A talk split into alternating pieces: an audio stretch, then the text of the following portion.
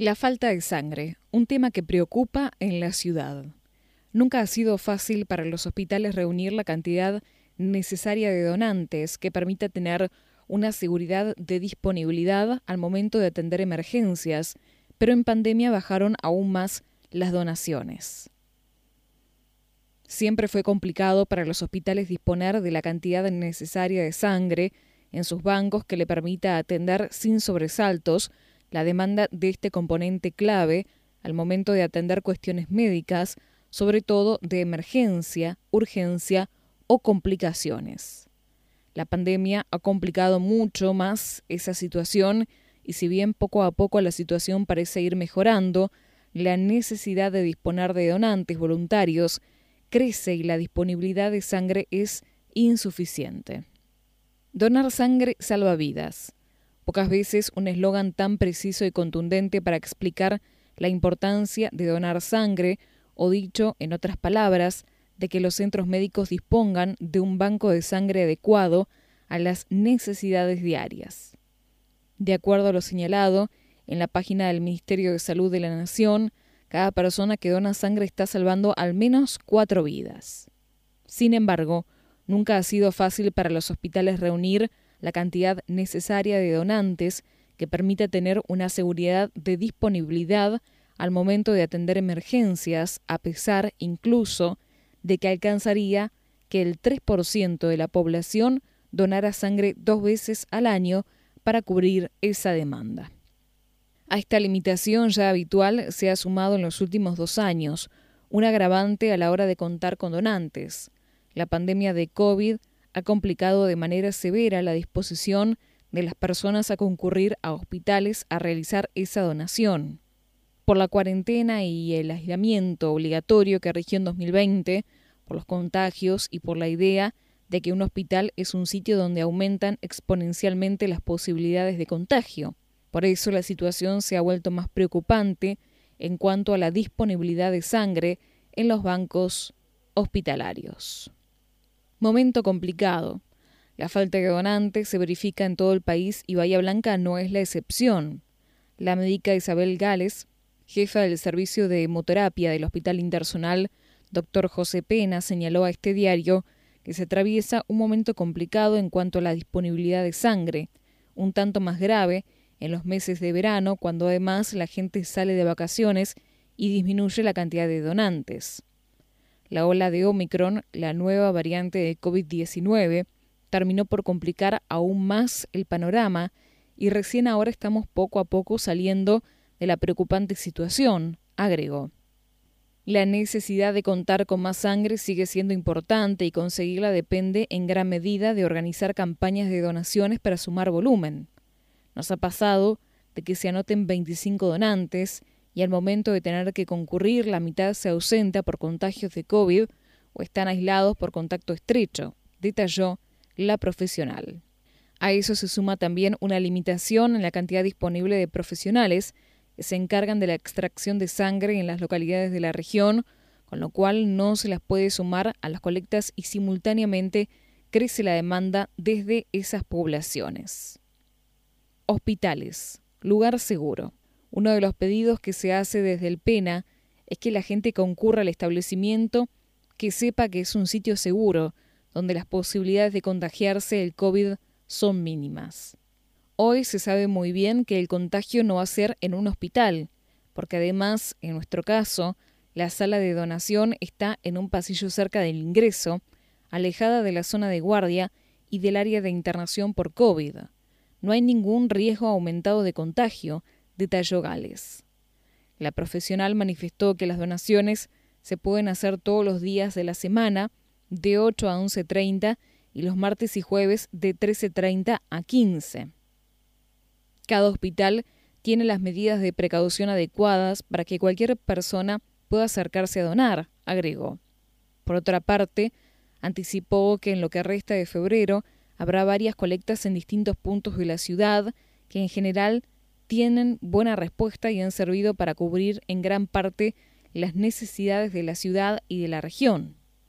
Incluso invitamos a todos aquellos que quieran organizar una colecta, sean clubes de barrio, gimnasios, escuelas, iglesias, a que nos llamen al hospital que de inmediato armamos una agenda y la ponemos en marcha, señaló. Voluntarios. El gran objetivo de los hospitales es lograr cubrir la totalidad de sus necesidades con donantes voluntarios. Lo ideal es que nadie tenga que esperar a tener una, un familiar enfermo para salir a solicitar sangre, porque además en esos momentos es cuando más ocupado se está en resolver situaciones y los tiempos de atención son muy acotados. Por eso el gran desafío, mencionó la médica, es generar un cambio de mentalidad y de cultura que se enseñe desde los primeros años de la escuela la importancia de donar sangre. Entender que es un acto de ciudadanía, de compartir la vida y la salud que hoy tengo y que un enfermo la necesita. Ese es el concepto a inculcar, que el que done sangre no sea un héroe, sino que hacerlo sea parte de una actividad normal, agregó. La bioquímica Florencia Salustro, quien se desempeña en el área de epidemiología de la Secretaría de Salud del municipio, también mencionó que a partir de la pandemia han disminuido de gran manera las donaciones voluntarias de sangre, por lo cual desde el municipio se organizan de manera periódica campañas de colectas.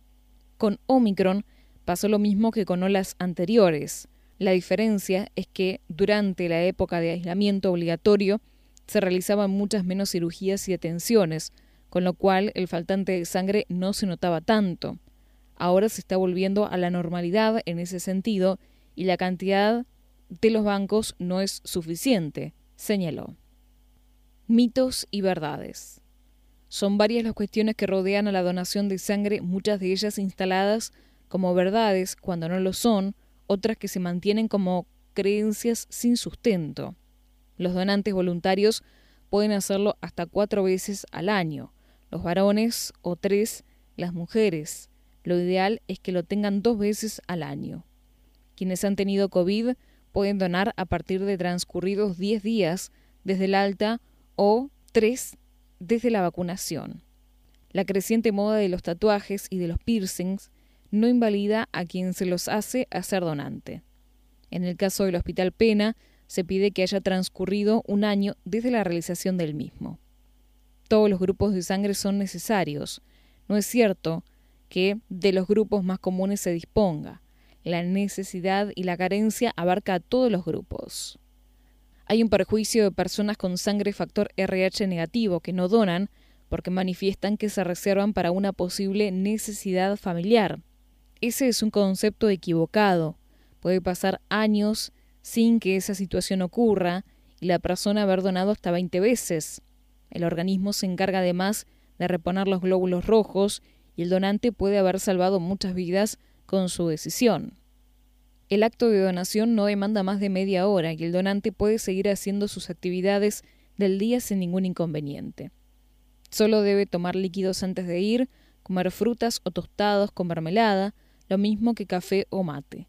Los interesados en ser donantes pueden comunicarse a los teléfonos 481 1510 o al 291 526 2649. No hay que tener miedo de venir al hospital, que es un lugar seguro. Si no deben estar atentos a las campañas y colectas que hacemos fuera del establecimiento, aunque la realidad es que muchas veces la necesidad no puede esperar a esas colectas. Curiosidades sobre la sangre. No todas las sangres del humano son iguales, sino que se clasifican por grupos de acuerdo a si poseen o no ciertas proteínas, llamadas antígenos, en sus glóbulos rojos. Los tipos de sangre principales se clasifican con las letras A, B, AB y con el cero. La otra diferencia entre los tipos de sangre es la que determina el factor resus, popularmente conocido como RH. No es que existan dos factores, como parece indicarlo su clasificación, sino que se analiza la presencia o no de esa proteína en la superficie de los glóbulos rojos. Su presencia se indica con el signo más, su ausencia con el signo menos. Ser RH negativo es carecer esa proteína. La sangre más común en las personas es la 0RH positivo, en un promedio de 39%. Le sigue la A positivo con un 30%. Luego todos los porcentajes son netamente inferiores. AB negativo el 1%, B negativo el 2%, es B negativo. A negativo 6%, B positivo 9%, AB positivo 4%. La sangre cero negativo es compatible con cualquier tipo de sangre, por eso a sus donantes se les conoce como donantes universales. Este tipo de sangre es imprescindible en situaciones de emergencia, cuando no hay tiempo de comprobar el grupo sanguíneo del paciente.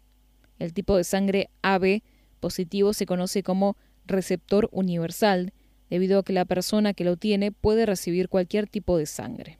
Luis Agote, un hacedor. A comienzos del siglo XX, con el descubrimiento de los grupos sanguíneos, se efectuaron los primeros intentos de realizar transfusiones, pero se enfrentaba con la situación de que la sangre se coagulaba, pierde su liquidez convirtiéndose en un gel, lo cual impedía el buen resultado de la técnica. El hallazgo coincidió con el inicio de la Primera Guerra Mundial y el procedimiento permitió salvar miles de vidas en los campos de batalla. Agote decidió no patentar su descubrimiento, convencido de que pertenecía a la humanidad toda.